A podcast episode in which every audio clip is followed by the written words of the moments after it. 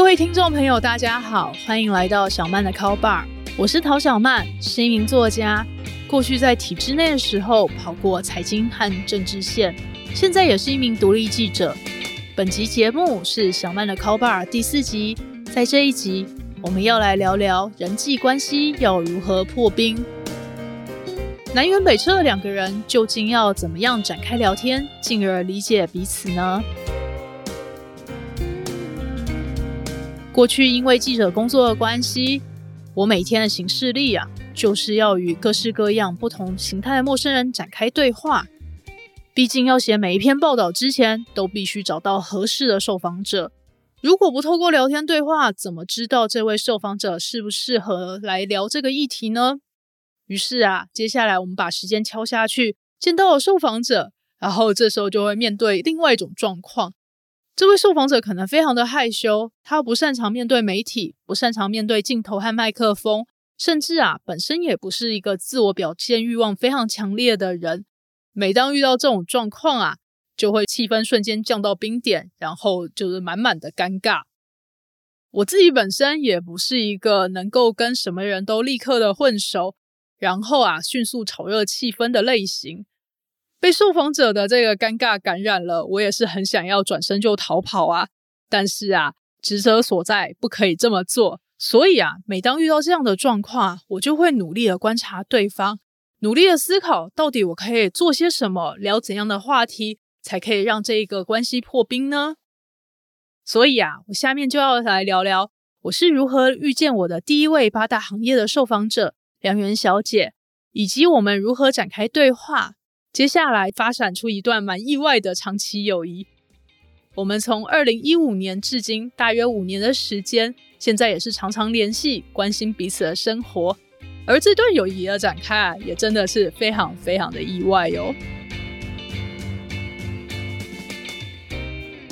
在我投入八大行业的田野调查和访谈之前，我跑的是财经和政治线。八大行业它是属于社会新闻的范畴。要说我对八大的题材特别好奇吗？说实话，在遇到两元之前，真的是还好而已。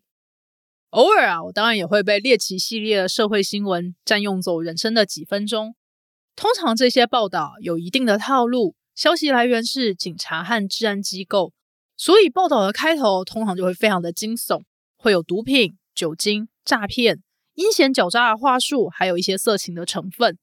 强调一些对普通人而言很不可思议的犯罪行为，然后啊，警方就登场了。警方循线逮捕了这些犯罪的个人和集团，学者专家也跳出来劝告市井小民啊，要小心报道中提到的犯罪手法，目的啊，也是要教化人心。以上的种种啊，当然很符合一般人对八大行业的刻板印象。我也没有想要深入的去理解，毕竟对当时的我而言啊。就算不明所以，我的工作和生活也没有受到太大的影响。但是到了二零一六年的冬天，当时啊，我在跑国会，在走路范围可及的地方，我的朋友开设了一间服装工作室，他就很欢迎我随时去找他聊天，聊聊八卦。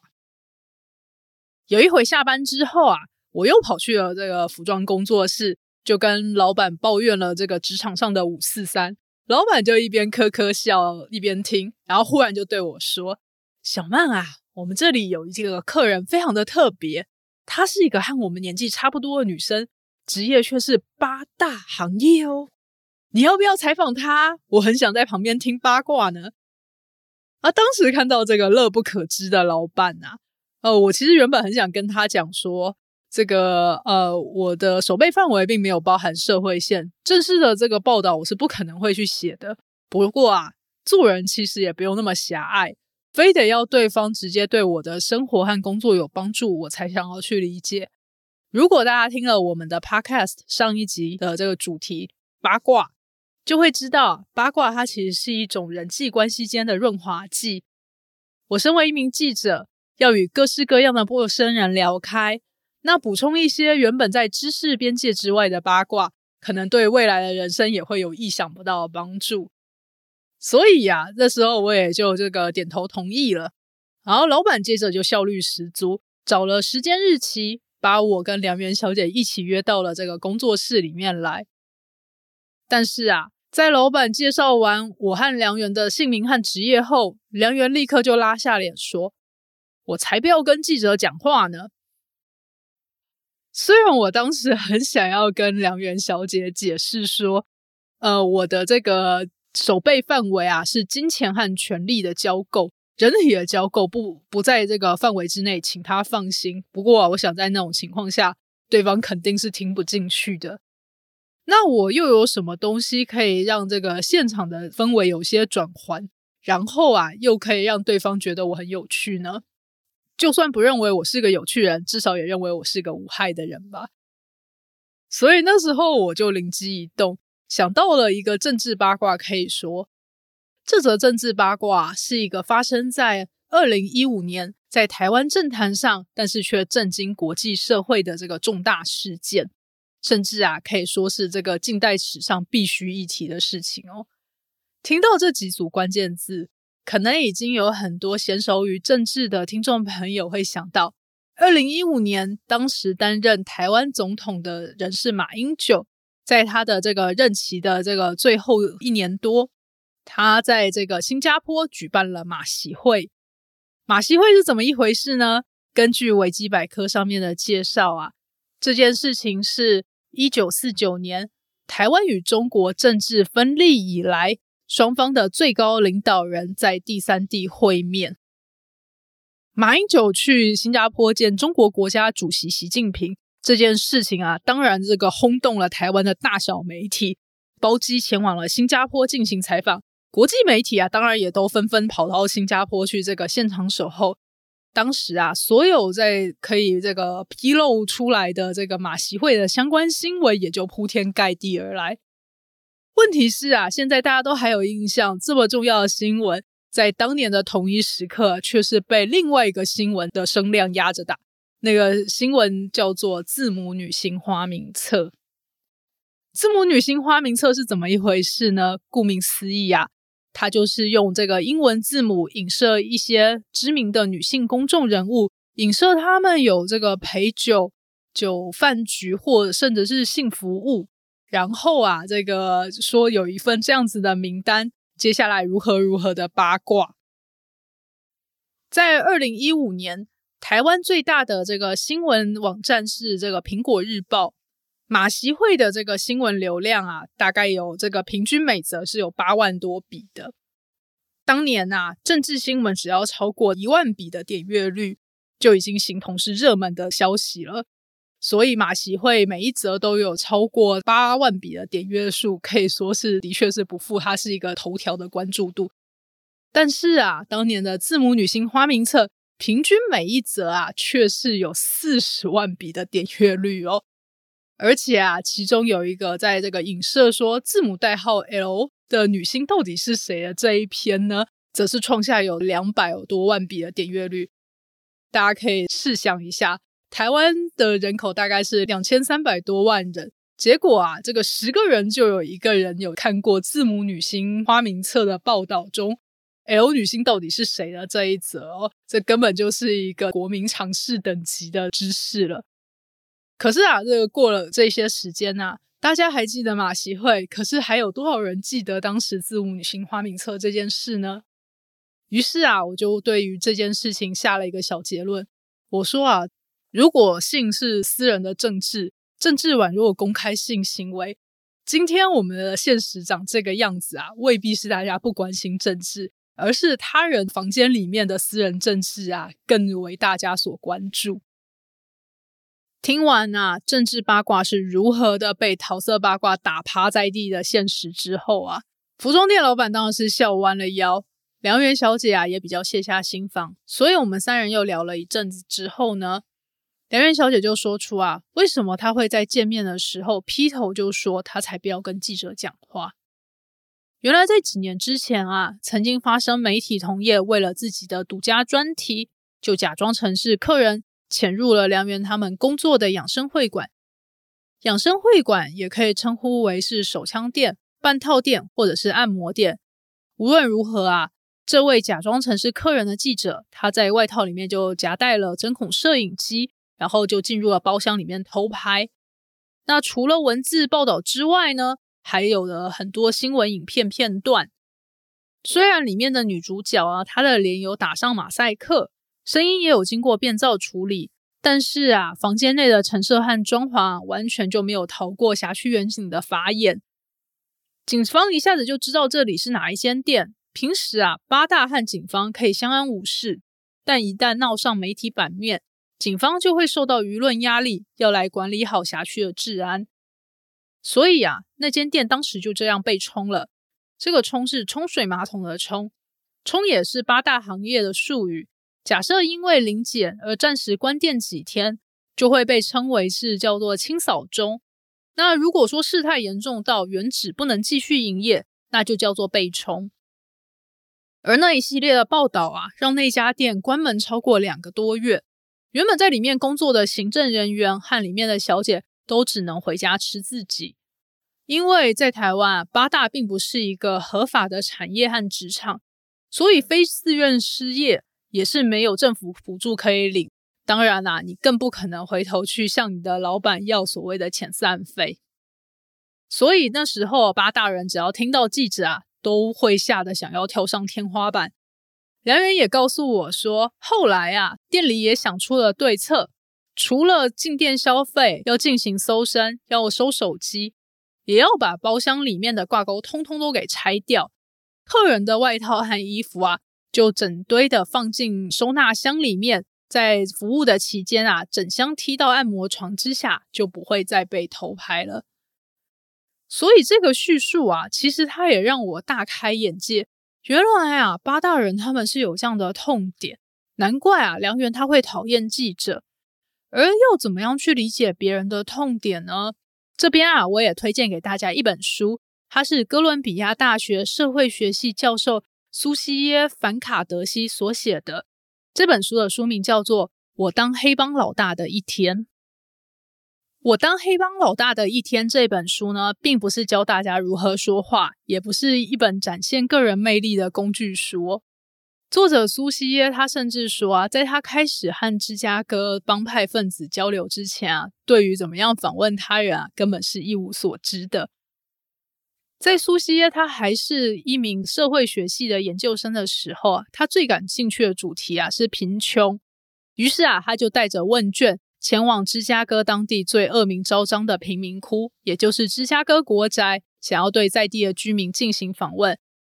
但是啊，他才一踏入那里，就被盘踞在那里的毒品帮派给扣留住了。毒品帮派的小弟不知道该拿苏西耶怎么办，只能等待老大前来发落。所以在等待的期间呢，苏西耶就和这一群小弟们一起被扣留在一个几乎是废墟的大楼的楼梯间，然后旁边当然堆满了垃圾跟涂鸦，而且还散发着一股很恶臭的味道。那过了几个小时啊，苏西耶真的是忍不住说要上厕所，就跟无所事事在胡乱聊天跟喝啤酒的小弟们说他要上厕所，小弟们就把他带到了上一层的楼梯间，叫他自己这个找地方解决。苏西耶才大吃一惊，说：“哦，为什么楼梯间这么臭？就是大家都在几步之遥处，就在那边大小便。”所以这一段非常神奇的经历啊，也让苏西耶非常的好奇，为什么他们要加入帮派呢？加入帮派到底有什么好处？成天窝在楼梯间里面，难道不会无聊吗？那为什么有人可以忍受尿骚味这么久？那后来啊，就在他想着这些问题的时候，毒品帮派老大 JT 就出现了。那他对苏西耶进行一番身家调查后，发现他是大学的研究生。然后 JT 这个人，他其实非常喜欢受人注目，所以他就希望苏西耶来研究他，为他写一本传记。那所以说，苏西耶就在得到帮派老大的首肯之后啊，就开始来研究在帮派里面的这一群人了。那在这一本书中里面就提到呢，老大 JT 啊，他其实是很喜欢有苏西耶这个外人跟在身边，还愿意花上好几个小时听他吹嘘。大唐自己的这个领导才能，而放毒了帮派的温床芝加哥的国宅里面，它里面其实有上千名的住户。那苏西耶就发现，大部分的居民其实刚满十八岁的时候，就得为自己做各式各样的重要决定。因为社区里面的成年人呢，念完高中的比例其实不到百分之四十，念过大学的人当然就更少了。这也是为什么一名叫做比利的黑帮干部就告诉苏西耶说，在他决定中辍大学回到国宅混帮派的时候啊，虽然觉得说很需要找一些人谈谈，却发现啊根本就没有适合的人能够倾听他的烦恼。比利就告诉苏西耶说，他中辍大学的原因啊，就是因为贩毒的利益，钱的利益也让他口水直流啊，只想要拼命赚钱。赚再多也不够，所以才会做出这辈子啊最愚蠢的决定。多年之后啊，比利还是继续努力在赚钱，希望有一天啊能够重新回到大学里面读书。这也让苏西耶发现啊，警车与救护车都不太敢在未经黑帮同意的情况下呢靠近芝加哥国宅。黑帮啊让社会救济的资源不得其门而入，也让居民必须与帮派合作。这里的住户代表甚至称赞帮派，而且与他们密切合作，这也就凸显出国宅里面的居民他们是多么的走投无路，还有他们在社会是处于一个如何弱势的位阶。苏西耶的一段话也让我印象深刻，他说：“我可以选择何时离开国宅，他们却不能。等我结束研究贫穷，他们还要继续贫穷的活着。”活着很久很久。于是啊，透过这本书，我也理解了梁元与他同事的处境。我在访谈完毕之后可以离开，过我自己的生活，而梁元和他的同事们啊，则一直要在那样的职场环境生活很久很久。但是这个聊天还在展开中。梁元也不断的跟我说出他很多这个让我非常的惊奇、吃惊，而且甚至目眩神迷的经验啊。那我当然就是那时候，也就是觉得说，哇，他真的是太会说故事了，所以就鼓励他说：“哎，你一定要把你自己的经历写下来哦。”梁元就说啊，应该说那时候的梁元说啊，他就说啊，他其实已经在八大行业工作了，当时已经满了大概六年了。他觉得工作这些年下来啊。人其实就生了懒病，原本好像可以做到的事情也变得做不到了。所以啊，他那时候就说：“我希望你来写我的故事。”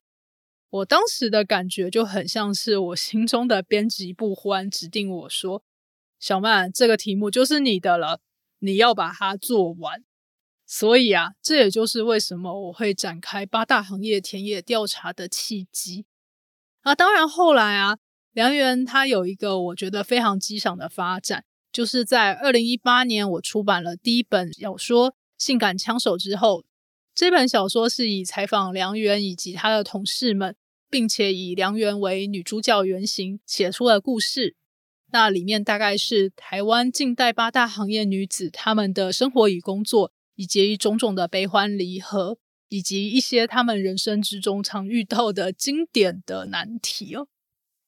不过，有了小说，终究还是觉得有什么地方不够，所以梁元当时啊，他就开启了自己的粉丝团。现在这个粉丝团叫做“手枪女王自白书”，里面就有梁元他亲自现身说法，来回应外界对于八大行业的各种想象或者是各种疑问。那这个辛辣又有趣的口吻啊，也吸引到很多出版社编辑的注意。